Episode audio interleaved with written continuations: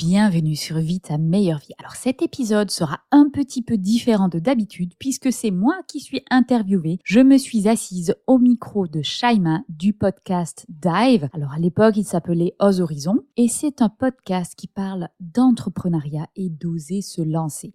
Donc je partage des choses assez personnelles sur mon parcours, sur comment j'ai osé dans ma vie pour faire des choses et qui a conduit à vivre ma meilleure vie aujourd'hui. Je vous souhaite de découvrir mon parcours. Si vous avez des questions, n'hésitez pas. Et surtout, comme d'habitude, si vous aimez le podcast, si vous aimez le podcast de Shaima, allez suivre, allez donner 5 étoiles, allez mettre en commentaire sur Apple Podcast. C'est vraiment le meilleur moyen de nous montrer que vous appréciez tout notre travail. Bonne écoute.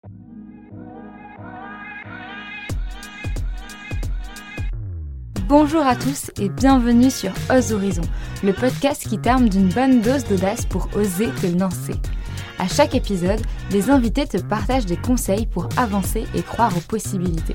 Si tu as envie d'une nouvelle aventure, mais que tu ne sais pas où aller ou par quoi commencer, ce podcast est fait pour toi. Bonne écoute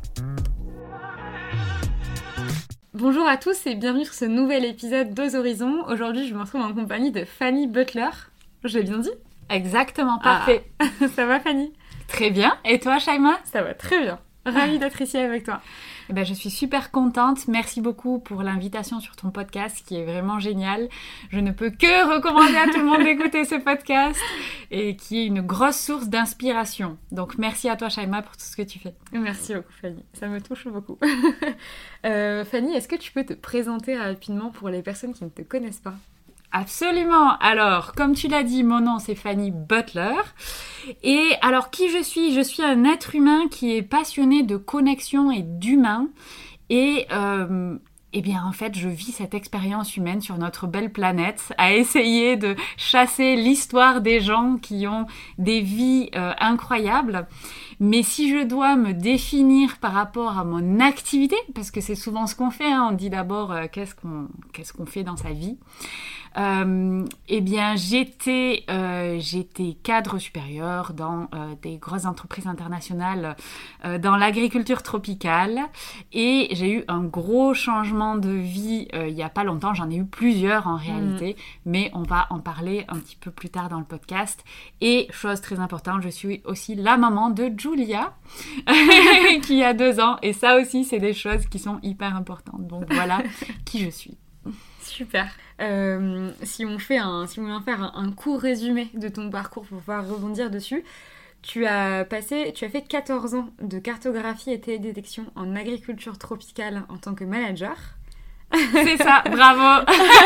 C'est pas facile à dire, on s'est entraîné, attention. Et il y a eu un moment où dans ton job de manager, tu as eu besoin un peu de te reconnecter, de recentrer, euh, de replacer euh, le rapport à l'humain euh, dans ton travail.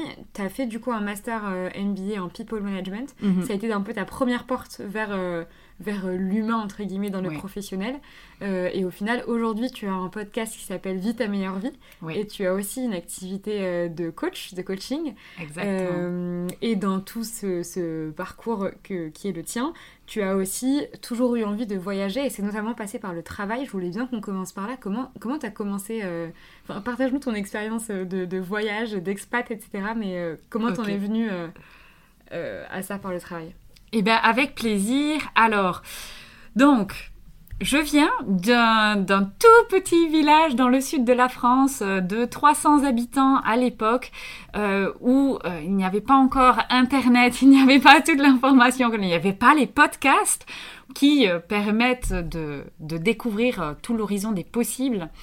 Et en fait, euh, moi, dans cette vie-là, qui était pourtant une vie géniale, hein, quand on le mmh. regarde maintenant avec notre regard d'adulte, on se dit, c'était à la campagne, on avait des chevaux, donc je passais ma vie à faire du cheval par monts et par petite école de campagne, tout ça. Donc on peut se dire, ça paraît idyllique, ça paraîtrait petite maison dans la prairie, comme ça. Ouais.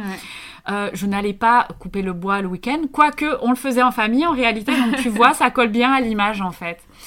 Et, euh, et, en fait, euh, moi, je me sentais extrêmement enfermée et étriquée dans cette vie-là. C'est-à-dire que moi, j'avais besoin, j'avais cette envie, je ne l'explique pas vraiment d'où ça vient, si c'était en moi, euh, ou si ça m'est venu parce que justement, je n'avais pas beaucoup d'ouverture d'horizon.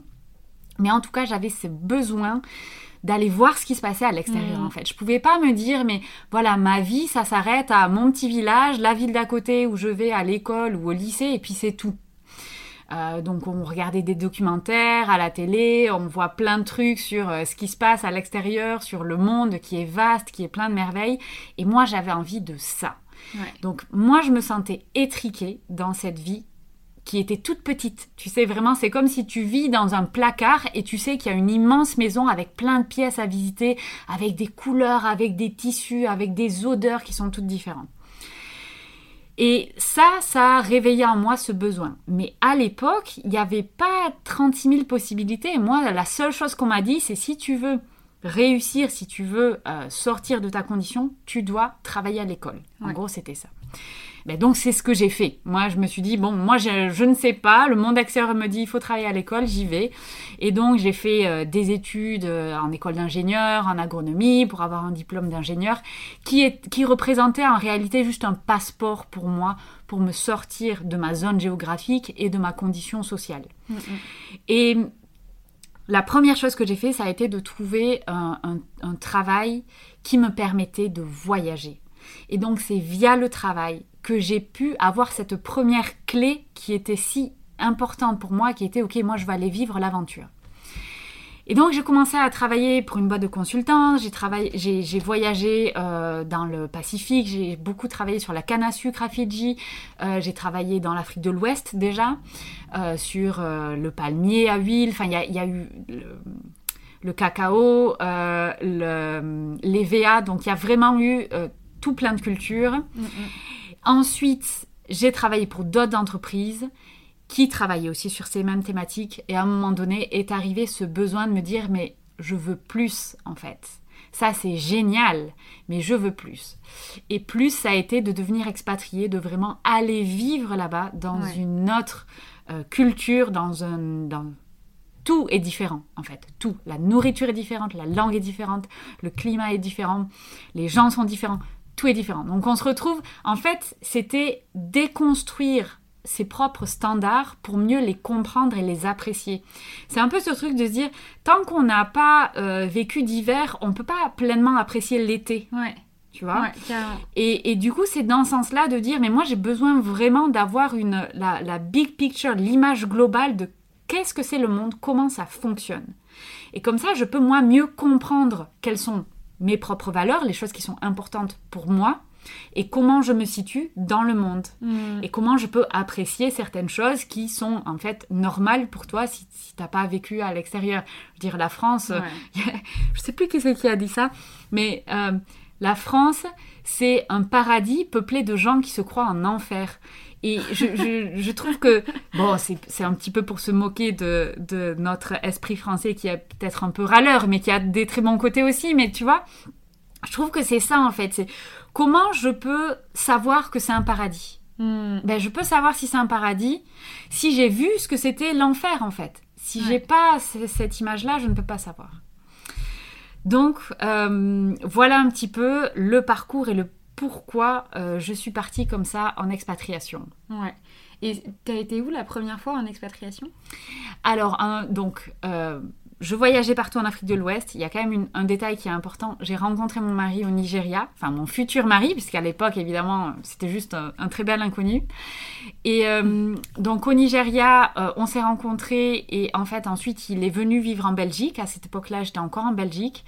Et notre premier lieu d'expatriation, ça a été le Cameroun. On y est resté euh, deux ans. Et après le Cameroun, j'ai eu l'opportunité euh, de partir en Indonésie. On m'a offert un job, un poste qui était vraiment très, très intéressant dans ma carrière à, ce- à cette époque-là. Et comme à cette époque-là, c'était très important pour moi, mon job et ma carrière, eh bien, j'ai saisi cette opportunité. On est parti vivre en Indonésie. On y était euh, 2019 jusqu'à là maintenant, puisque ça fait même pas un mois que nous sommes revenus en France. Bienvenue, bienvenue chez vous. Merci. Super. Et ça serait quoi, euh, ça serait quoi les, euh, les choses les plus difficiles que tu as vécues euh, en tant qu'expat? Il y en a beaucoup. C'est une question très intéressante. Alors, je pense que l'expatriation dans la comme on le fait nous, parce qu'il y a plusieurs styles d'expatriation. C'est-à-dire qu'il y a des gens qui vont s'expatrier à Londres, il y a des gens qui vont s'expatrier à Dubaï. Je veux dire, là, Hmm. on est sur des niveaux où tu es sur euh, des zones qui sont hyper riches, avec, euh, euh, tu vas dans un supermarché, déjà, tu as des supermarchés, et puis tu as énormément de nourriture, tu peux euh, trouver tout ce que tu veux, tu aucun problème. Nous, on va, on allait dans des endroits qui étaient très reculés. On vivait en plantation. Donc en fait, t'es pas du tout dans des villes, euh, donc tu tu t'isoles en fait. Et ça, si je dois dire un mot, euh, c'est isolant. C'est extrêmement isolant. Mais c'est ça qui est bien aussi, c'est-à-dire que moi, ce que je voulais, c'était rechercher le challenge. Je voulais Ouais. pas euh, que ce soit facile, tu vois. Donc c'est très isolant parce que tu es dans une petite communauté. Tu, es, tu te coupes de tout le confort, en fait. Ouais. Le confort de pouvoir aller à un supermarché et d'acheter du fromage. Euh, le confort d'avoir accès, en fait, à plein de choses. Tu n'as plus accès à des loisirs, à des restaurants, à des trucs qui forment un petit peu notre vie euh, en Europe euh, ou dans les pays développés normal, entre guillemets, tu vois. Hmm. Donc, donc c'est ça en fait, tu te coupes de ce confort-là. Euh, tu as aussi euh, des pannes de- d'électricité, des pannes d'approvisionnement en eau, c'est des choses qui sont régulières, donc qu'est-ce que tu fais pour t'adapter? Enfin voilà, donc c'était, euh, c'est vraiment isolant. Alors, bien sûr, tu es aussi coupé de ta famille, de tes amis, et tu te retrouves dans une communauté de gens que tu, que tu ne connais Je pas. connais pas. Et elle est petite, cette communauté. Euh, Il y a une difficulté qui est la barrière culturelle. Euh, c'est difficile de rencontrer. Moi, j'avais cette, euh, cette idée très romanesque de me dire, mais moi, je vais aller vivre dans ces pays, je vais m'asseoir à la table avec les locaux, faire comme eux, on va être super potes. Hmm. Euh, ça, c'est juste une image très romantique, mais c'est très difficile dans la réalité de faire ça. Tout simplement parce qu'il y a une barrière culturelle, et si toi, tu es prêt à faire le premier pas, euh, à trouver quelque part un terrain d'entente, il faut que la personne en face soit aussi prêt à faire Ouais. l'autre. Et c'est pas beaucoup de gens, en fait, qui sont, Mm, qui sont mm. prêts à faire ça. Et puis, le- le- voilà, tu es juste une personne, un expat de plus lambda, donc... euh, Ouais. il y a- Donc donc c'est très isolant, tu vois. Et, et en fait, tu te retrouves avec une communauté de gens. Ben, il y a certains, forcément, tu les aimes pas. Enfin, tu vois, tu vas pas avoir des affinités avec absolument tout le monde. Et j'avais aussi cette idée, qui est de nouveau une idée un peu romanesque, de se dire, mais c'est une communauté de gens, on est ensemble, c'est difficile, Mm. on va, on, on est tous pour un but commun. Enfin, tu sais, un peu ce truc de d'essayer de trouver une communauté, en fait. Mais, mais pas du tout.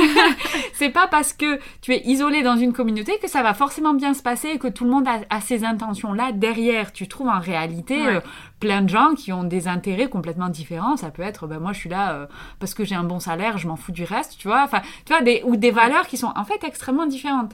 Donc tu dois apprendre à composer avec une communauté qui n'est pas réunie autour de valeurs qui sont communes, mais plus autour d'une situation Ouais, qui est, ben, en fait, on est tous expats ici. c'est ça. Voilà. Donc ça, c'était aussi très intéressant. Clairement. Ça, C'est vrai que ça se sent. euh, J'étais en train de me questionner et de me dire. euh, euh, ça doit être, ça doit être pardon, une expérience absolument différente, euh, justement, d'être expat et d'aller vivre dans un autre pays, surtout quand la culture est. Surtout quand il y a vraiment un choc de culture, en fait. Et c'est ce que tu disais, euh, quand t'es, si tu es expat, mais dans un pays qui reste plus ou moins, entre guillemets, dans des, dans des normes occidentales, Ouais. si on part de, de- de nos références de base, ça n'a, enfin, c'est pas, c'est très confortable au final Oui. euh, de le faire, donc c'est pas, c'est pas très problématique. Mais enfin, je me questionnais juste sur, euh, c'est très différent d'aller voyager, de- je sais pas, pendant un mois dans un pays. Enfin, c'est pas du tout le même Ouais. rapport, quoi. Ouais, ouais, ouais, complètement différent. Et euh, puisqu'on en, on en parlait euh, un petit peu avant de commencer cet enregistrement, par exemple, la notion de respect. La notion de respect, Ouais. c'est vraiment un truc qui, qui va être mais complètement différent. Et ça, en Indonésie, euh, il m'est arrivé des situations où quelque chose qui nous, quand on discute, on va offenser quelqu'un super fort parce qu'il y a, y a un- les, la culture là-bas, elle est très intéressante parce que c'est des gens en apparence extrêmement calmes, qui sont très patients, mais qui, ont, euh, qui sont très fiers. Ouais. Et en fait, euh, nous, ce qui va nous, tu vois, on va dire un mot, un truc, euh, ça va, ça va peut-être les offenser très fort, alors que pour nous, c'est rien du tout. Ouais. Par contre, en tant que femme, moi j'adore courir, j'allais courir en short, en t-shirt. Mais tu te fais déshabiller du regard, enfin c'est hyper insistant, c'est enfin mais et de nouveau c'est pas un problème pour eux, c'est pas euh, c'est pas un manque de respect, mais nous on va le vivre comme ça. Ouais. Et donc j'ai eu des conversations mais absolument passionnantes avec mon ami euh, Hamdani qui euh, voilà qui m'expliquait tout ça en fait. Et ça, c'est important d'ailleurs, d'avoir quelqu'un qui peut te guider dans toutes les différences culturelles pour t'expliquer. Mais non, en fait, c'est juste que bah, la personne n'a jamais vu euh, euh, de blanc. En plus, tu cours, c'est super bizarre. Il n'y a personne qui court euh, par 35 degrés dehors. Donc voilà, donc c'est juste qu'il va regarder, quoi. Et, et c'est pas un manque de respect. Alors que. Donc, tu vois, les standards sont très, très différents. Et comment tu navigues dans tout ça? Et ça, ça peut être très déstabilisant et très euh, usant, en fait. Il y a des fois où, voilà, tu as toutes les bonnes intentions du monde et tu vas blesser quelqu'un mm, mm. sans le vouloir. Et puis, du coup, dans ton équipe, eh ben, c'est pas terrible, il n'y a pas une bonne ambiance. Eh bien, il faut apprendre à, accepter qu'on s'est planté, euh, à s'excuser que c'était pas notre intention, et puis à essayer de reconstruire là-dessus et faire que ça fonctionne, quoi. Donc ça, c'est des challenges qui sont très très durs.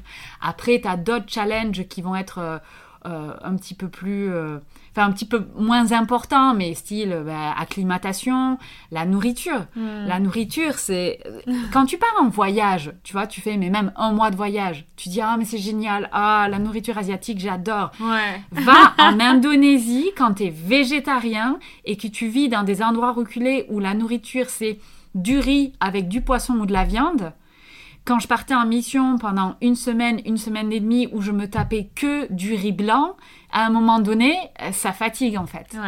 Et ça, c'est des choses, quand on visite, c'est pas un problème. Quand tu vis là-bas, ça devient un challenge. Ouais, clairement.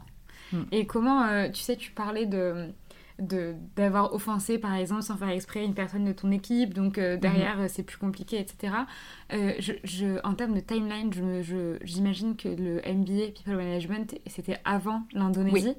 Euh, qu'est-ce que ça t'a apporté justement en fait en quoi ça, ça a changé ta vision des choses sur le management?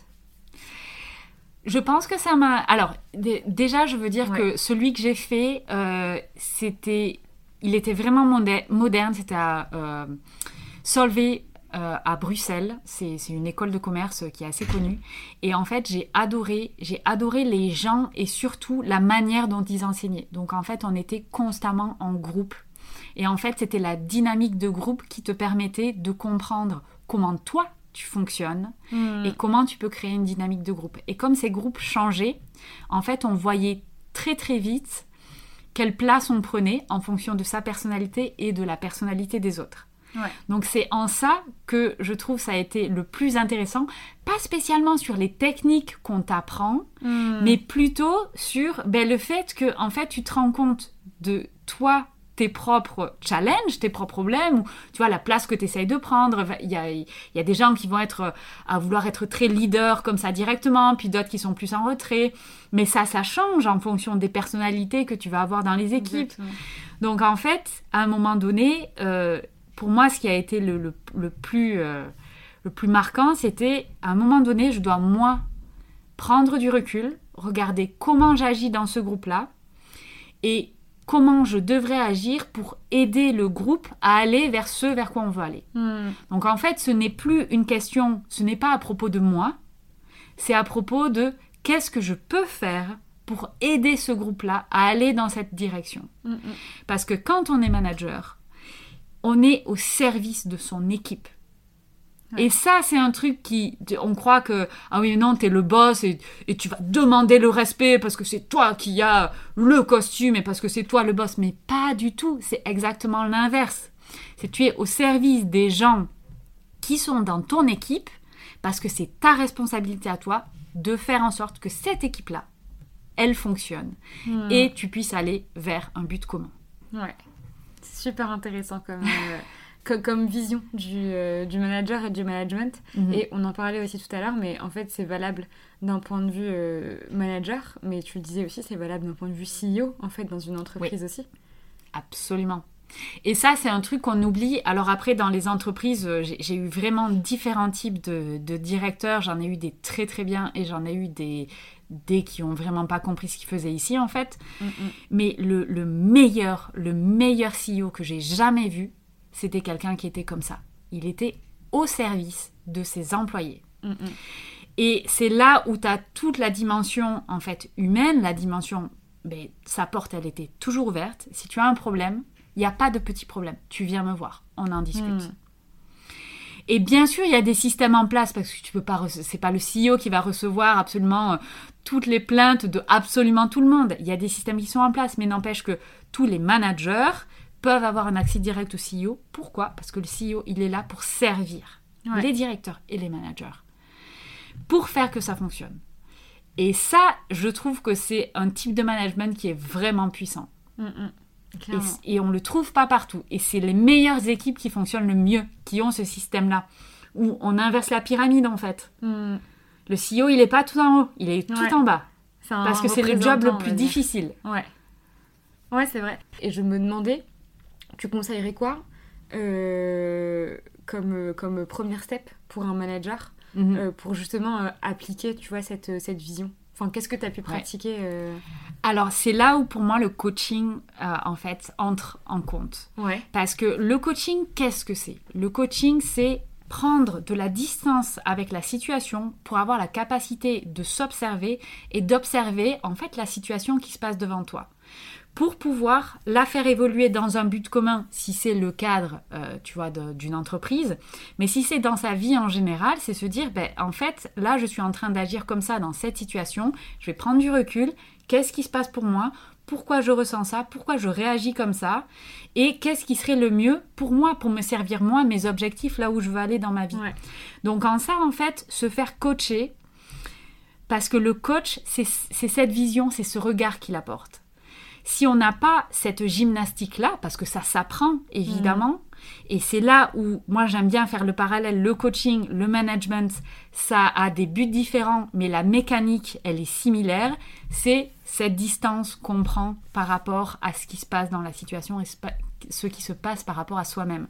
Ouais. Donc moi, le meilleur moyen, si vous voulez être des bons managers, faites-vous coacher, honnêtement. Si j'avais pu le faire plus tôt, je l'aurais fait plus tôt. Maintenant, je me fais coacher pour euh, tout un tas de choses, mais parce que ça fait gagner en vitesse. On peut acquérir cette gymnastique et être son propre coach, c'est tout à fait possible. Se faire coacher permet d'aller plus vite par rapport Ouais. à ça, en fait.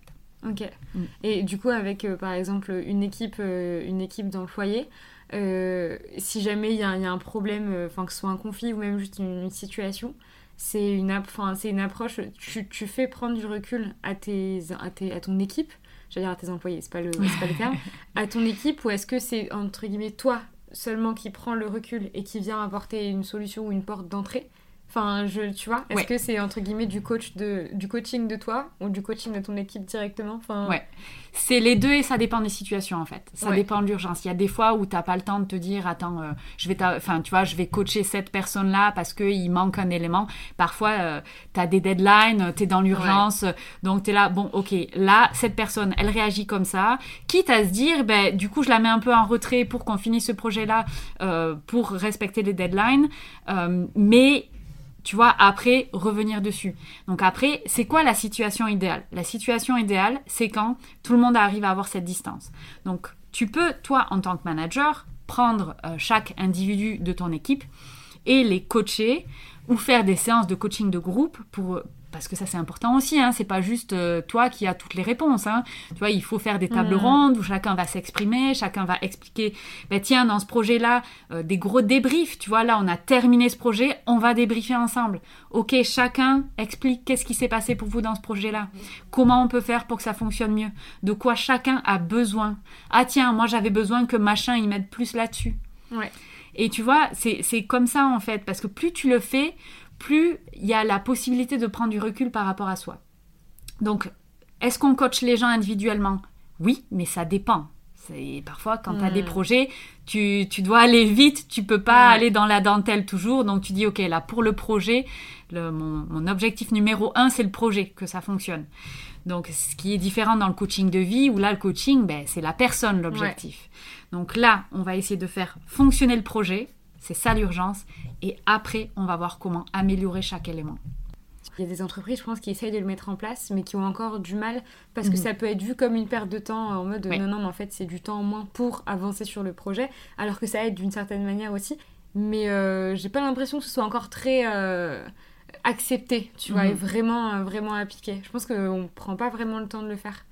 Je pense que c'est un type de management qui est moderne, qui n'est pas encore appliqué, parce que ben, qui sont les CEO ben, C'est des gens Mhm. qui ont un certain âge, avec euh, un certain type de management qui est un peu euh, d'il y a euh, 20, 30 ans. Ouais. Donc c'est ça le problème. Euh, si t'as pas des, des gens qui sont proactifs et qui sont dans un mindset de croissance et de se dire je vais essayer d'appliquer des nouvelles choses, ben forcément tu vas avoir euh, un- un- une culture d'entreprise qui va être vieillotte et pas du Ouais. tout dans un man- management moderne. Euh, mais en fait, ce qu'il faut avoir conscience, c'est que si tu joues sur le long game, si tu joues sur le long terme, ce, tu penses que tu vas perdre du temps. En fait, tu vas en gagner. Hmm. Parce que si tu travailles pas sur les bases, tu n'auras jamais une belle maison, en fait. Ça, c'est les fondations. Donc, si tu dis, bah, tu sais quoi, je vais prendre le temps pour faire des bonnes fondations, tu construis ton équipe et ton, ton équipe elle va être fonctionnelle sur le long terme. Ouais. Si tu dis, je prends des raccourcis et euh, je vais brûler euh, les membres de mon équipe, les faire pleurer toutes les semaines. J'ai travaillé dans des équipes comme ça, hein, où le directeur, toutes les semaines, il faisait pleurer quelqu'un. hein. Et ben, en fait, c'est des gens qui vont rester pas longtemps. Ouais. Et tu fais perdre de l'argent à l'entreprise parce qu'il va falloir licencier cette personne, voire la personne va partir, tu vas perdre de l'argent, tu vas devoir euh, trouver de nouvelles personnes. Ouais, et ça, Et ça en fait, beaucoup plus cher à l'entreprise d'ailleurs le turnover Ouais. Donc ça, c'est le turnover, c'est généralement un bon indicateur. En fait, Mm, si mm. tu as des entreprises avec un gros turnover, c'est qu'il y a, y a un problème quelque part. ouais clairement en fait ça me faisait penser à un sujet dont on a parlé aussi en off en fait on a, on a commencé c'est toujours c'est toujours comme ça on commence à discuter des sujets super intéressants le micro est off et tu te dis ah mais punaise J'aurais dû enregistrer, ouais, c'est vrai. Mais on en parlait tout à l'heure sur le fait que finalement, là, ce, que, ce dont tu nous parles euh, d'un point de vue management et coaching, c'est aussi, quand tu dis prendre du recul, je l'entends aussi, être capable de, de se regarder en face. Tu sais, Oui. on en parlait. Oui, absolument. Donc se, reg- se regarder en face dans sa vie et, euh, et j'aime bien l'expression toujours avoir en check sa boussole intérieure en fait. Euh, et donc ça, c'est donc dans notre discussion précédente, c'était vraiment euh, pour expliquer que une trajectoire de vie, c'est une trajectoire de vie et on va pas avoir les mêmes envies à 20 ans, à 30 ans, à 40 ans. Et c'est hyper important de toujours checker qu'est-ce que nous on veut vraiment. Et c'est pour ça que c'est c'est très parlant avec le nom de ton podcast, oser, parce que ça demande du courage. Ça demande du courage de se regarder dans le miroir et de se dire, tu sais quoi, qu'est-ce que je veux vraiment aujourd'hui? Est-ce que je suis vraiment heureux? Et il faut tout le temps, tout le temps être en check avec ça. Et je vais prendre mon exemple euh, personnel là sur, euh, sur la trajectoire, puisque je te disais ça, j'ai travaillé quand même pendant quar- 14 ans en entreprise. À cette époque-là, qu'est-ce qui était important pour moi? Euh, Mon job. J'ai adoré faire mon job. J'ai adoré voyager aux quatre coins du monde. J'ai adoré aller dans les hôtels 5 étoiles. Euh, c'était c'était une expérience incroyable. Franchement, Mhm. c'était génial, aller dans les grandes conférences, rencontrer des, des experts internationaux. Et franchement, c'était génial. Mais Ouais. c'était génial, moi, ce qui me parlait le plus, évidemment, c'était le côté humain, l'aventure humaine. Et qu'est-ce que je voulais? Je voulais avoir de l'impact. Ok, le job que je faisais, c'était un job à impact sur le développement durable. Donc, je travaillais dans le département sustainability. Donc, vraiment hyper important dans les plantations industrielles. Comment on fait pour développer une plantation et que ce soit dans le respect de l'environnement. Mais ça, c'était vachement bien à 20-30 ans. Après, après avoir investi autant de temps, autant d'énergie, j'ai dû faire face à une réalité qui a été, bah, d'une part, euh, je suis devenue maman, qui était un des Mm. plus beaux moments euh, de ma vie, Mm. et me, me prendre quelque part en pleine face, pardon l'expression, le fait que, ben, en fait, euh, là, j'avais plus trop envie d'aller au bureau de 7h à 18h le soir et me dire, euh, je vois ma fille euh, deux heures par jour. Dans le meilleur des cas, Ouais. euh, parfois les week-ends je suis pas là parce que je dois voyager. Et en fait, moi qui étais si investie dans justement cette carrière, avoir de l'impact, voyager, vivre des aventures, j'ai vécu des aventures incroyables. J'ai été dans la forêt avec des pygmées à la recherche de nids de chimpanzés. Enfin, je veux dire, c'était des expériences géniales. Et c'était dans, le cadre de mon boulot. Ouais. Et, euh, et en fait, d'un coup, mais alors d'un coup, ça s'est installé petit à petit, évidemment, mais j'avais plus envie de ça. J'avais envie d'être avec ma famille, j'avais envie d'être plus cool, j'avais envie de moins voyager, j'avais Mhm. envie d'autre chose. Et devoir dire à son cher petit mari, qui m'a quand même suivi pour... euh, Enfin, il a tout quitté pour euh, me suivre, suivre ma carrière, suivre nos aventures, nos voyages. C'est devenu non, mais c'était quand même une envie qui était très forte en moi, tu vois. Mm, mm. Et devoir dire, ben, tu sais quoi, chérie, en fait, euh, j'ai plus envie de ça maintenant, c'est aussi une difficulté. Il faut avoir l'audace, il faut oser se dire, ben, les choses changent avec le temps et c'est OK. Ouais. J'ai le droit de changer.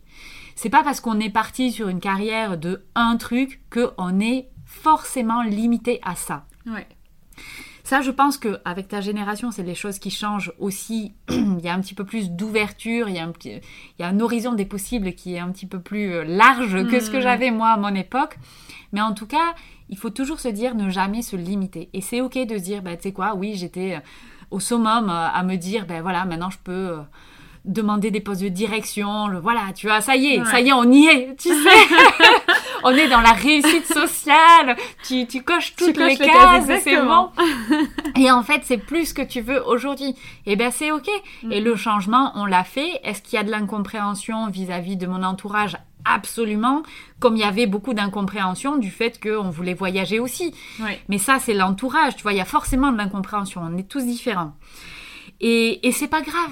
Et c'est pas grave. Et oui, euh, quand je vais avoir des discussions, il y a des gens qui vont me dire Oh, oh là là, mais t'as investi 14 ans, mais quel dommage Mais en quoi c'est dommage? Génial, j'ai eu 14 ans d'une Ouais, expérience hyper enrichissante.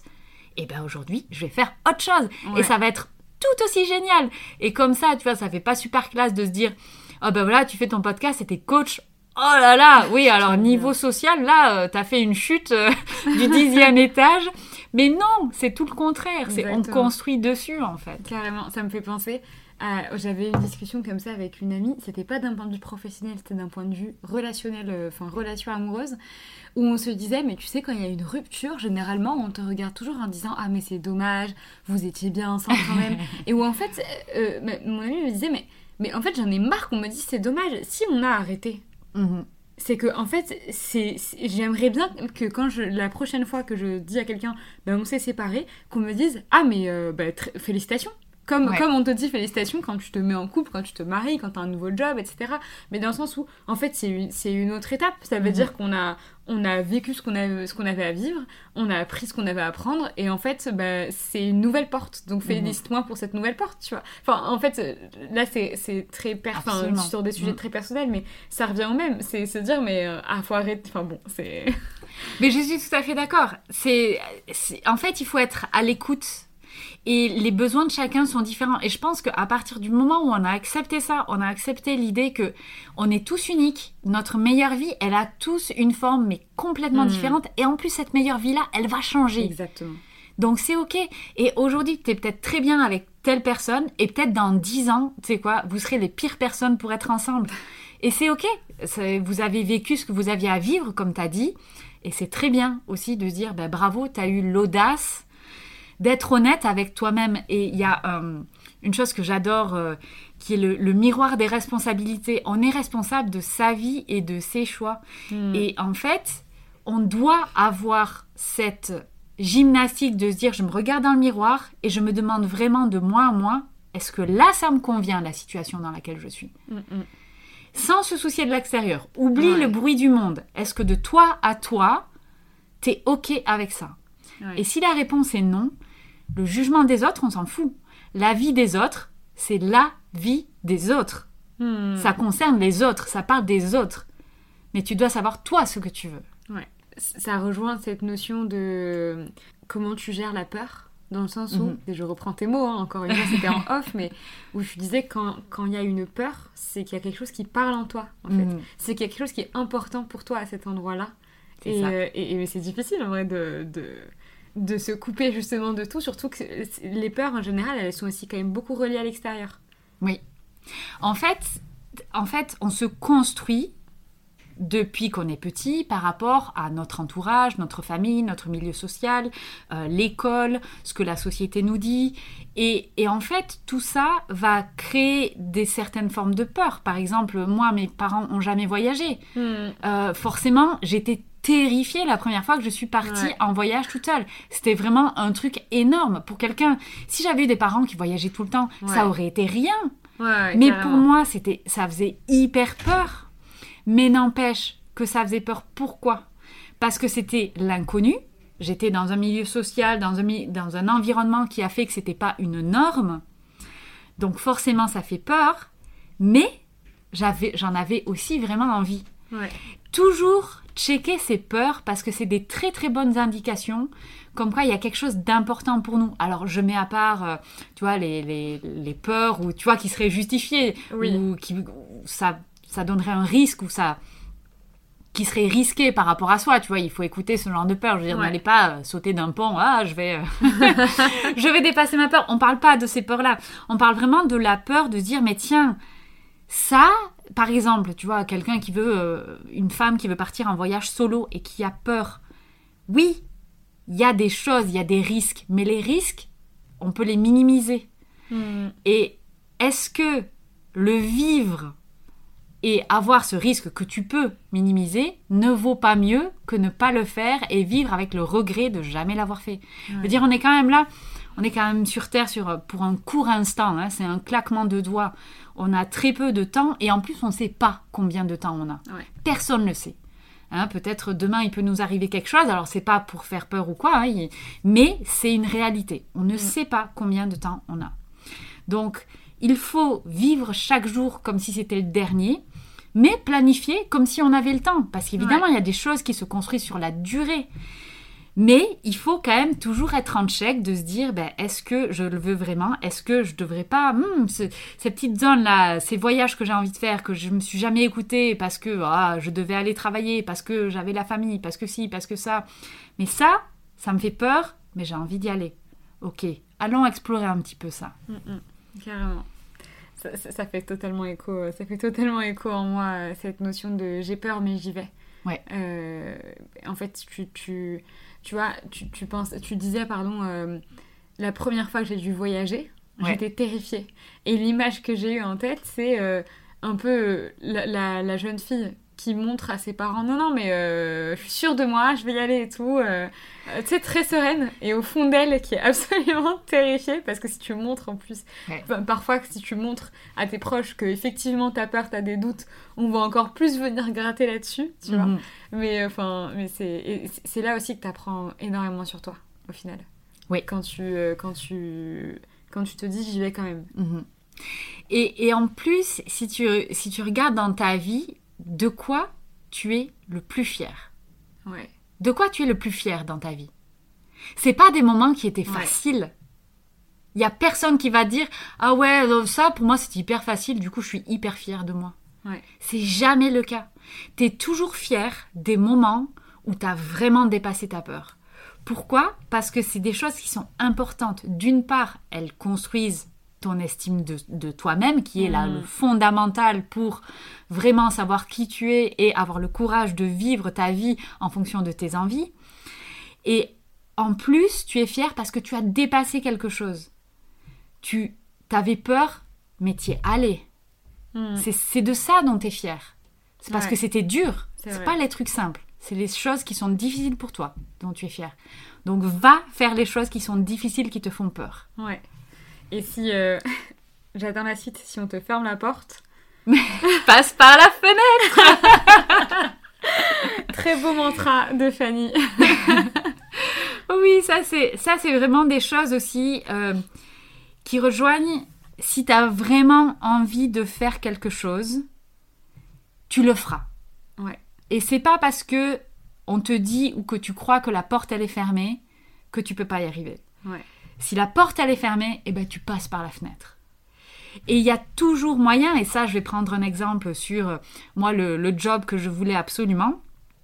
quand, euh, quand j'ai, enfin, j'étais entre deux jobs et il y avait euh, un client, je me disais, mais vraiment, cette entreprise, elle a l'air très chouette, j'ai envie d'aller voir ce qui se passe là-bas. Eh bien, je suis allée les voir, ils cherchaient pas du tout quelqu'un. Et je leur ai dit, vous savez quoi? Regardez, vous avez besoin de moi. Parce que ça, ça et ça, ça fonctionne pas dans, vos, dans votre entreprise. Vous avez besoin de créer ce département qui vous permettra d'avoir ça, ça et ça. Ouais. Et ils m'ont engagée. Et j'ai, c'est comme ça que j'ai commencé à être expatriée. Ouais. C'est via cette entreprise. Donc j'ai mis, euh, c'est pas que j'ai mis le pied dans la porte, c'est que je suis passée par la fenêtre. Ouais.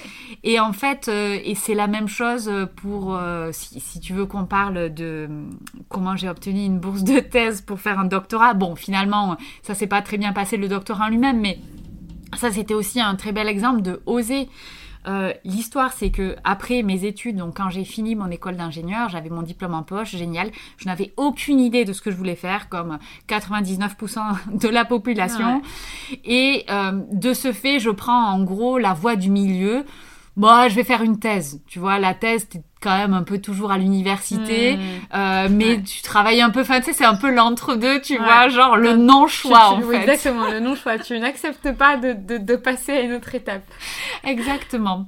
Et en fait, j'avais suis un peu dans postulé. cette situation-là. C'est un peu en mode euh, Hmm, c'est ma dernière année, mais j'ai pas trop envie de. Bon, on va voir. Mais les opportunités vont venir et en fait, tu peux tester. En fait, il faut vraiment voir ça comme le laboratoire de la vie. Tu peux tester plein de choses. C'est en fait à la phase de ta vie où tu peux tester tout. Ouais. Parce que tu as beaucoup moins de contraintes, forcément. Tu vois, que ce soit des contraintes géographiques, familiales et compagnie. Donc, c'est vraiment le moment où tu peux tester le plus de choses dans ta vie. Donc, moi, j'ai envie de dire, prends, dès que tu as un truc où tu dis ça, ça me parle, vas-y et teste Ouais. tu ne peux pas te tromper en fait. Parce que tu vas devoir vivre plein de choses différentes. C'est comme ça que tu vas savoir vraiment euh, ce que tu aimes. Euh, Moi, regarde, il m'a fallu 14 ans pour me dire, mais en fait, ce que j'adore dans euh, tout ce que j'ai fait, c'est l'humain. Ouais. Bon, ben, j'ai fait euh, scientifique et j'ai fait une école d'ingé euh, en cartographie et télédétection. Je veux dire, le truc n'a aucun rapport, quoi. Maintenant, je veux faire de l'humain. Ok. mais alors, j'ai perdu le fil, du coup. Qu'est-ce que je disais la bourse pour Oui. la thèse. La bourse pour la thèse. En fait, ça, et, et- et ça va avec le titre de ton, de ton podcast qui est Oser. Euh, en fait, ce que j'ai fait, c'est. J'ai postulé à plusieurs thèses. Et il y a une thèse où j'ai été retenue, blacklistée. Il y en avait plusieurs, mais il y en a une où on ne savait pas si on allait avoir les subsides. Donc, on part sur l'autre. Et en fait, je, je passe toutes les épreuves jusqu'à l'épreuve finale qui est euh, de faire un oral. Seulement, je ne sais pas ce qui s'est passé, je n'ai pas reçu l'information comme quoi c'était un oral où il fallait présenter en gros sur le sujet de ta thèse comment tu pensais mener ta recherche. Ouais. Je ne savais pas. Moi, je pensais que c'était un entretien où tu allais parler avec des gens. Entretien de personnalité. euh, Exactement, un truc un peu classique pour voir si tu, ton- tu corresponds en fait avec euh, ceux qui recherchent. hmm. Et euh, je suis arrivée là-bas, la fleur au fusil, rien de préparé, pas de PowerPoint, rien du tout. Il y avait une autre candidate qui était là et qui était euh, hyper préparée. Elle avait son PowerPoint, elle était en train de réviser ses fiches dans le couloir juste avant de rentrer. Et moi, j'arrive comme ça dans le couloir. Ah bah tiens, bonjour, ah bah, qu'est-ce que tu fais? Je suis en train de réviser. Puis là, je commence à discuter un petit peu et je, je comprends que euh, c'est pas du tout un entretien, c'est vraiment une présentation. Tu arrives, tu es sur euh, une petite estrade, tu as ton projecteur, euh, tu as euh, 7 ou 8 personnes en face de toi qui sont ton Hmm. jury avec euh, une tronche, tu sais, hyper sérieuse et pas sérieuse. sympa du tout. Et vas-y, présente ton truc, quoi. Donc là, à ce moment-là, grosse panique à bord. Et, euh, et la peur au ventre, je me dis, mais ça y est, c'est la catastrophe, j'ai rien. Comment je peux euh, réussir euh, Mm. cette histoire-là? Ça y est, c'est foutu. Et en fait, là, je me suis dit, ben, j'ai deux possibilités. Soit je laisse tomber et je dis, ben, désolé, je me retire du game parce que, en fait, j'étais pas préparée, j'ai pas reçu l'email, tu vois. Soit je me dis, eh ben, je le tente, en fait, qu'est-ce que j'ai à perdre? Euh, Option 1, t'es sûr qu'il va rien se passer. Mm. Option 2, ouais, c'est risqué, ouais, va falloir passer au-dessus d'une grosse peur, là, qui est d'être complètement ridicule devant euh, les personnes, le ton peut-être directeur de thèse et compagnie. Mais qu'est-ce que tu as à perdre au final Ouais. Au pire, tu vas passer un mauvais moment. En fait, tu vas, tu vas ressentir une émotion qui sera désagréable. Mais bon, il n'y a pas mort d'homme, tu vois, c'est pas... Ouais. Et du coup, j'ai pris la deuxième option. Et j'ai complètement improvisé. Bon, je connaissais un minimum le sujet, mais finalement, ce qui me desservait m'a servi parce qu'ils se sont dit cette nana, elle arrive, elle a pas de PowerPoint et elle fait son show entre guillemets. Euh, à nous expliquer comment elle va faire, qu'est-ce qu'elle va faire. Elle a aucun support, elle a une confiance en elle énorme, puisqu'en fait, elle a même pas besoin de support pour nous Ouais. expliquer ce qu'elle va faire. Et j'ai eu la bourse de thèse. Donc, euh, alors tant mieux pour moi, et je suis vraiment désolée pour la personne qui était en face de moi, qui avait aussi très envie de travailler dans pour faire cette thèse. Mais tu vois, en Ouais. fait, c'est la vie, c'est que des choix, et prends. Quand tu as une fourchette, il y a une voie qui est facile et une voie qui te fait un peu peur. Mm, mm. En général, celle qui te fait peur, c'est la voie qui va être la plus intéressante pour toi dans ta vie. Mm, mm. Ouais, carrément. Et est-ce que, je, je me demandais, est-ce que tu, euh, tu leur as dit en rentrant, en fait, euh, j'ai absolument rien préparé Ou est-ce que t'es vraiment arrivé comme si t'avais préparé? Je suis arrivée comme si j'avais préparé. Ok. Comme si c'était euh, 100% mon idée de me dire, ben en fait, euh, Pas de, pas de PowerPoint. euh, pas de. PowerPoint. Je Et vais ils vous t'ont fait la remarque? Absolument pas. Ok. Absolument pas. Je pense vraiment que, enfin, euh, après, vu que je l'ai eu, le directeur de thèse m'a dit, ils ont trouvé ça euh, euh, ballsy, tu vois, et Ouais. que c'était vraiment, ok, ben, elle a, elle a du courage, tu vois, elle a pas peur. Ouais. Alors que la réalité, c'est que j'étais, j'avais super peur. Ouais. J'avais mais super peur. Évidemment que j'avais peur. J'avais, j'avais rien préparé. Ouais, j'avais clairement. Mais il y a des situations comme ça où tu te dis, bon, bah, de toute façon, foutu pour foutu, autant que, autant que j'y aille. Enfin, franchement. On euh, sait jamais sur un malentendu, Ah, ça peut peut-être marcher. Exactement. J'avais envie de, de- de rebondir sur un autre sujet. Euh, là, je pensais plutôt d'un point de vue plus perso, si t'es ok d'en parler. Tu, tu nous as dit que tu as rencontré ton mari. C'était au Camo... non, au Nigeria. Ouais, c'était au Nigeria que tu ouais. l'as rencontré. Ouais. Euh, ton mari est néo-zélandais, si je ne me trompe pas. C'est ça. Vous parlez anglais à la maison. Comment ça s'est passé? Parce que, en fait, je sais pas quel métier il faisait, mais j'imagine que déjà dans vos métiers, il y a eu cette notion de voyager, d'être à l'étranger, exp- expatrié, etc. Euh, vous rencontrez dans un pays qui. Enfin, déjà, vous êtes de deux nationalités différentes. vous rencontrez dans un troisième pays. Enfin, Mhm. comment ça s'est passé tout ça euh, euh, se, dire, ok, ok, on, on y va? Ouais, alors ben, ça aussi, ça a été un petit peu un saut dans le vide où à un moment donné, il faut choisir une voie en fait et il faut y aller, tu vois. Il faut... Là, il n'y avait pas de demi-mesure possible. Donc, euh, long story short, euh, donc mon mari, enfin mon futur mari, Kevin, on va l'appeler Kevin, c'est son prénom. Kevin euh, travaillait au Nigeria. Euh, en fait, il était opérateur drone, enfin, il avait plusieurs casquettes. Il, était, il faisait de la sécurité, mais il était euh, manager de la sécurité là-bas et aussi opérateur drone. Et moi, c'était dans ce cadre-là. Donc, je venais pour faire, pour former les gens à tout ce qui est cartographie, dont lui. Ouais. Et donc, on s'est rencontrés pendant. ma mission, c'était deux semaines, tu vois. Euh, et en fait, on a beaucoup travaillé ensemble puisqu'il y avait cet élément drone. Je devais lui montrer des trucs euh, par rapport au drone, euh, faire des images et ensuite comment créer une, image aérienne avec ça et comment les utiliser. Et, en fait, il s'avère que, tu vois, on, est tombés fous amoureux l'un de l'autre. Ce n'était pas prévu, on était tous les deux engagés dans d'autres relations qui étaient catastrophiques et pas du tout pour nous, qui, ne nous convenaient pas. Et en fait, à la fin, il a fallu prendre une décision. Et la décision, ça a été, euh, bon, déjà, moi, c'était, il ne se passera rien, ok Moi, là, cette rencontre, ce qu'elle me fait dire, c'est que je dois mettre ma vie en ordre. Ça a Mm. été, tu vois, de nouveau, se regarder dans le miroir. Ouais. Ma petite Fanny, là, euh, ça fait euh, quelques années que tu es dans une relation absolument pourrie qui te convient pas du tout, qui t'empêche justement de voyager, ce que je voulais absolument faire Ouais. à cette époque de ma vie, alors que la personne avec qui j'étais voulait s'enraciner et faire des enfants et avoir une maison, ce qui n'était pas du tout ce que je voulais à cette ce époque-là. ouais. Et en fait, là, ça a été la douche froide de me dire, mais en fait, je suis mais partie, mais complètement sur une voie qui était répondre aux attentes de l'extérieur. Hmm. Et il y a une phrase, si je peux dire, faites super gaffe, au pourquoi pas. Est-ce que tu veux le faire? Oh ben, pourquoi pas Hmm. Non. Si c'est pas un grand oui, la réponse est non. Ouais. Et en fait, là, j'ai suivi un bah, allez, il n'y a pas d'autres opportunités où il y a, tu vois, il n'y a pas d'autres. Ouais. Bon, allez, tu vas acheter la maison, on va le faire, allez, c'est la continuité, tu vois. Mais pas du tout. Ce qu'il fallait se dire, c'est est-ce que tu le veux vraiment? Parce que la réponse était claire, elle était non. Ouais. Et Et là, ça a été me regarder dans le miroir et dire, ok, je vais remettre ma vie en ordre. Donc, on est parti. Donc, je suis rentrée en Belgique. J'ai dit, Kevin, je vais remettre ma vie en ordre. Fais de même. Il faut que tu saches qu'est-ce que tu veux maintenant. Que qu'il se passe quelque chose entre toi ou moi n'est pas la question. Là, c'est qu'est-ce que toi tu veux. Réfléchis. Moi, je réfléchis de mon côté. J'ai remis ma vie en ordre du jour au lendemain. C'était plié, fini. La maison en vente. Euh, le mec au revoir parce que on, tu vois on était toxiques l'un pour l'autre hein. enfin je veux dire c'était pas un mauvais bougre mais tu vois c'est juste que ça matchait pas du tout. Exactement.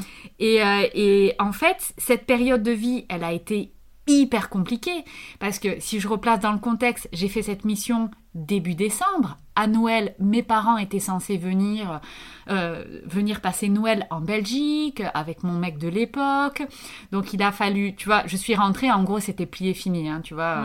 Euh, et, euh, il a fallu tout annuler. Donc toute la fin, tu vois, ça a fait un, beaucoup de vagues dans, mon entourage. D'un coup, moi, je me retrouve à la rue puisqu'il n'était plus de question qu'on vive dans la même maison. Donc, vu que c'était moi qui avais pris la décision, ben, c'était moi qui étais dehors. Donc, euh, j'avais nulle part où aller. Enfin, bref, c'était un bazar. Donc, c'était très dur. Et je n'ai jamais été autant en accord avec qui j'étais. C'est comme si le train se remettait sur des rails et d'un coup, c'est fluide. Et en fait, quand tu es, dans, quand es en accord avec toi-même, même si ta vie extérieure, elle est difficile, et eh ben en fait, tu as une énergie de dingue et tu es mm. heureux.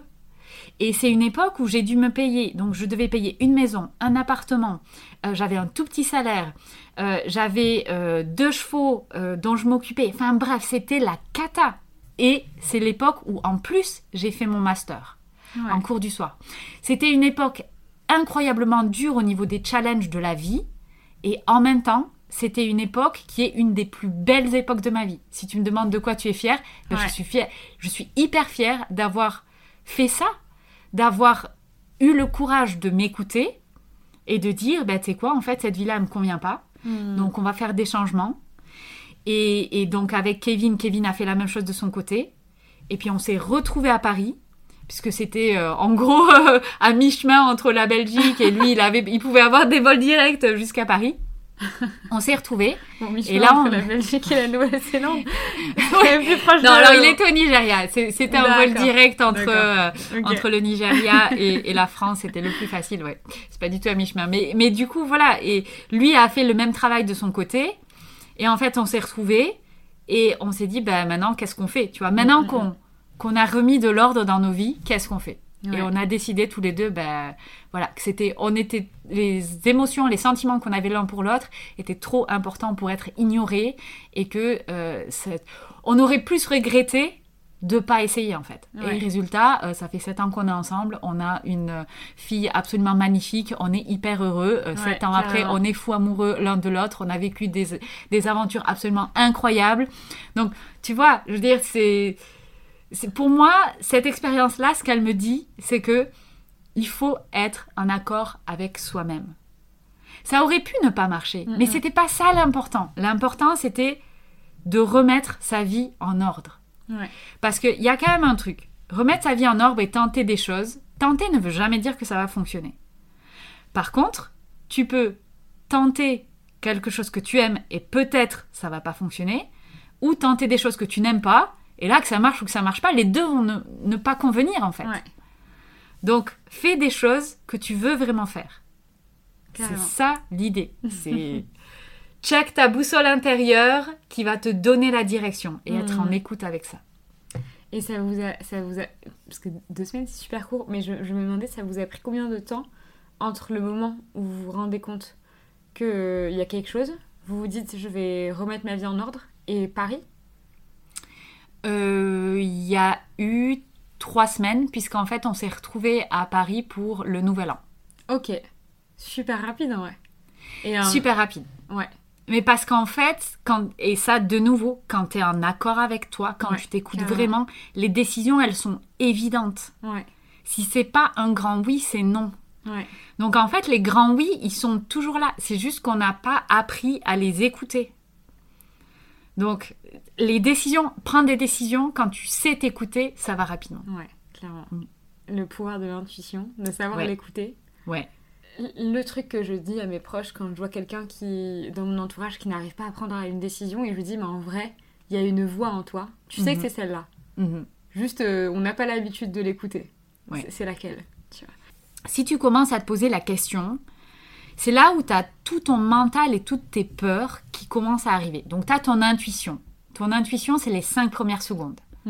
C'est pour ça qu'on dit, si tu veux, les- il y a une technique qui s'appelle, euh, pendant les 5 secondes, euh, on, on va dire, euh, c'est, tu as une décision à prendre, tu comptes 5, 4, 3, 2, 1, boum, tu la prends.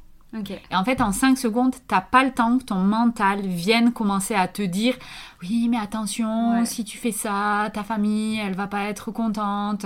Ah, mais où est-ce que tu vas aller vivre? Ah, tu vas plus avoir d'appartement. Ah, ça va être la galère financièrement. Oui, oui, à tout ça. Oui, c'était Ouais. c'était dur. Et ça a jamais été aussi facile de le faire Mm, mm. parce que c'était vraiment ce que je voulais faire. Donc, tu vois, c'est Ouais. mais laisser la vrai, place à l'intuition et ces peurs qui arrivent après, c'est toutes les constructions Mm, mm. qu'on a eues euh, par, de par notre développement, c'est ce qu'on disait tout à l'heure. Donc, écoute tes peurs. Si ça te fait peur, c'est qu'il y a un enjeu pour toi. Ouais. Et si c'est pas un grand oui, ça veut dire que c'est non. Mm. Bon, c'est un peu Ouais. flippant. Hein. Sur une grosse décision, tu te dis, oula, 5 secondes pour y réfléchir, c'est quand même. euh, Et mais en même essaye, temps. mais franchement, moi j'invite tout le monde à le faire. Mais ne serait-ce que, ok, tu notes, tu notes cette idée-là, c'était quoi ta, ta première Ouais. impression en fait? C'était Ouais. quoi? Après, tu pourras revenir dessus. En général, quand tu as des grosses décisions à faire dans ta vie, c'est peut-être pas en une seconde, tu vois. Oui. Mais, mais note, mais c'était quoi ta première impression en fait? Ouais. Celle qui n'était pas polluée par toutes tes peurs. Et je suis tout à fait d'accord avec toi. Tes peurs, elles sont là pour te préserver. Tes peurs, en fait, c'est tes meilleurs amis. Mm. Tu le sais pas, mais c'est tes meilleurs amis qui vont te desservir la plupart du temps. Ouais. Elles te desservent parce qu'elles veulent te laisser dans ta zone de confort. Elles veulent éviter que tu souffres. Peut-être que tu as eu des expériences par le passé qui ont créé ces peurs-là. Donc c'est tout à fait justifié d'avoir peur. Mais au final, ben en fait, c'est pire de ne pas essayer de, de répondre à ces peurs et de leur dire ah oui, ok, je vais écouter mes peurs, que de pas essayer et Mm. pas les démonter, il faut les prendre par la main. Il faut vraiment avoir conscience du fait que les peurs, c'est nos amis, elles sont là pour nous, pour nous faire du bien, mais elles sont Ouais. là pour nous laisser au même endroit. Ouais. Et c'est ça, c'est là où ça devient un problème en fait. Ouais. Carrément. Parce que si on veut vraiment profiter de notre expérience euh, d'humain sur cette planète, il faut vivre des expériences. On peut pas vivre des expériences si on reste paralysé par la peur. Mais les gens qui, qui ne font rien, qui n'avancent pas, sont rarement heureux. Ouais. Et en plus de ça, tout évolue de toute façon. Donc tu vas le subir. Les changements, tu vas les subir.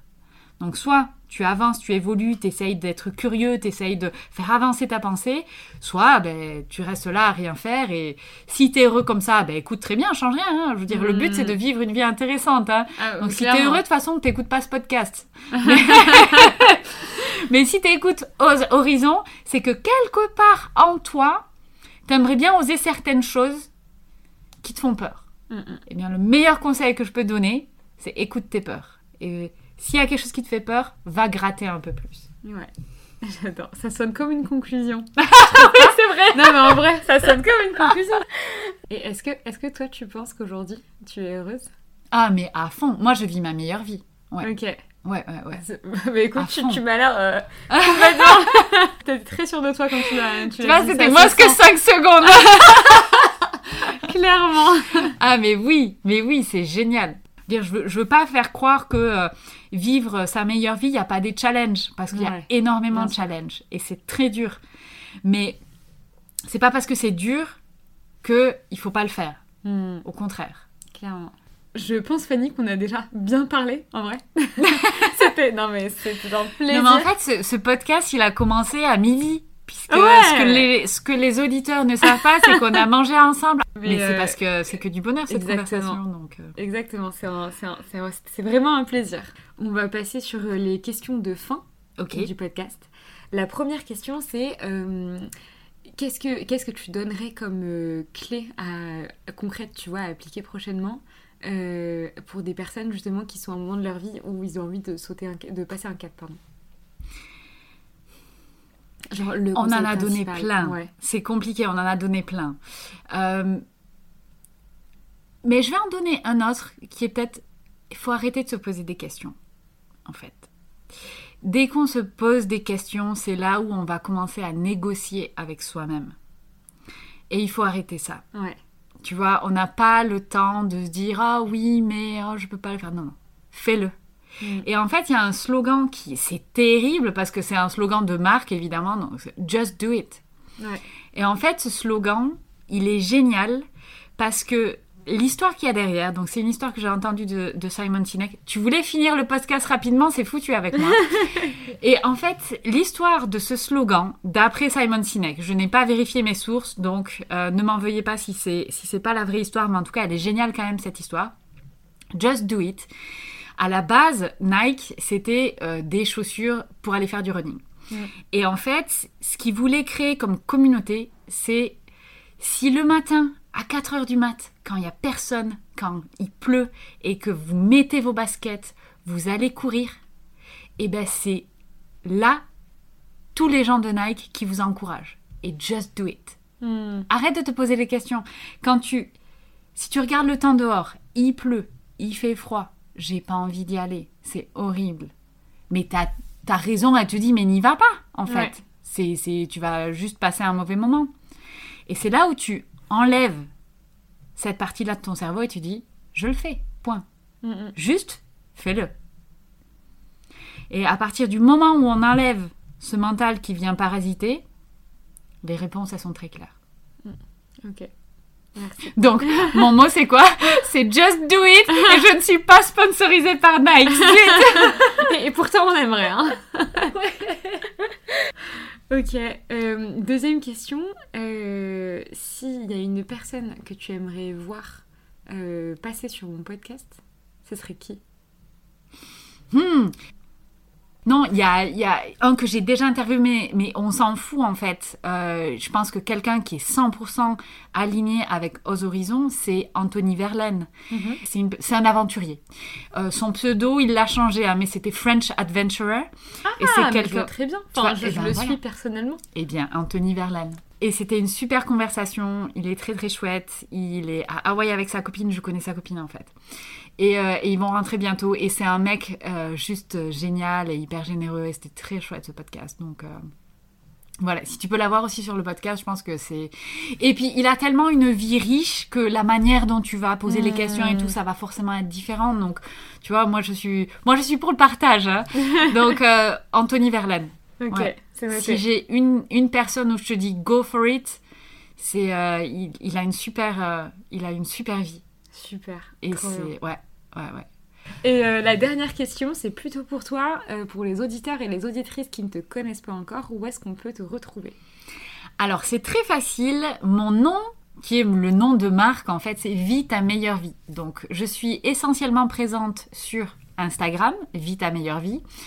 Je suis aussi présente sur LinkedIn sur le nom Fanny Butler, mais si vous tapez Vita Meilleure Vie, vous allez aussi trouver les news de Vita Meilleure Vie. Et j'ai aussi un site internet qui s'appelle Vita Meilleure Vie. Mm. Donc vraiment, si vous voulez me trouver, c'est Vita Meilleure Vie, Fanny Butler. Ouais, les deux. Et tu as aussi un podcast, du coup. Absolument. Donc Vita Meilleure Vie, c'est Ouais. le nom du podcast.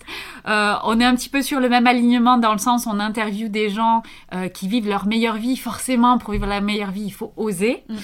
Et, euh, et en fait, plus on est de fous, plus on rit. Donc franchement, moi je suis pour qu'il y ait le plus possible de podcasts qui partagent le parcours de ces personnes-là qui sont des héros de tous les jours en fait parce que il n'y a pas besoin d'aller chercher des personnes connues. Mm. c'est la réussite c'est pas lié à être connu. Ouais. c'est vraiment quelque chose de personnel.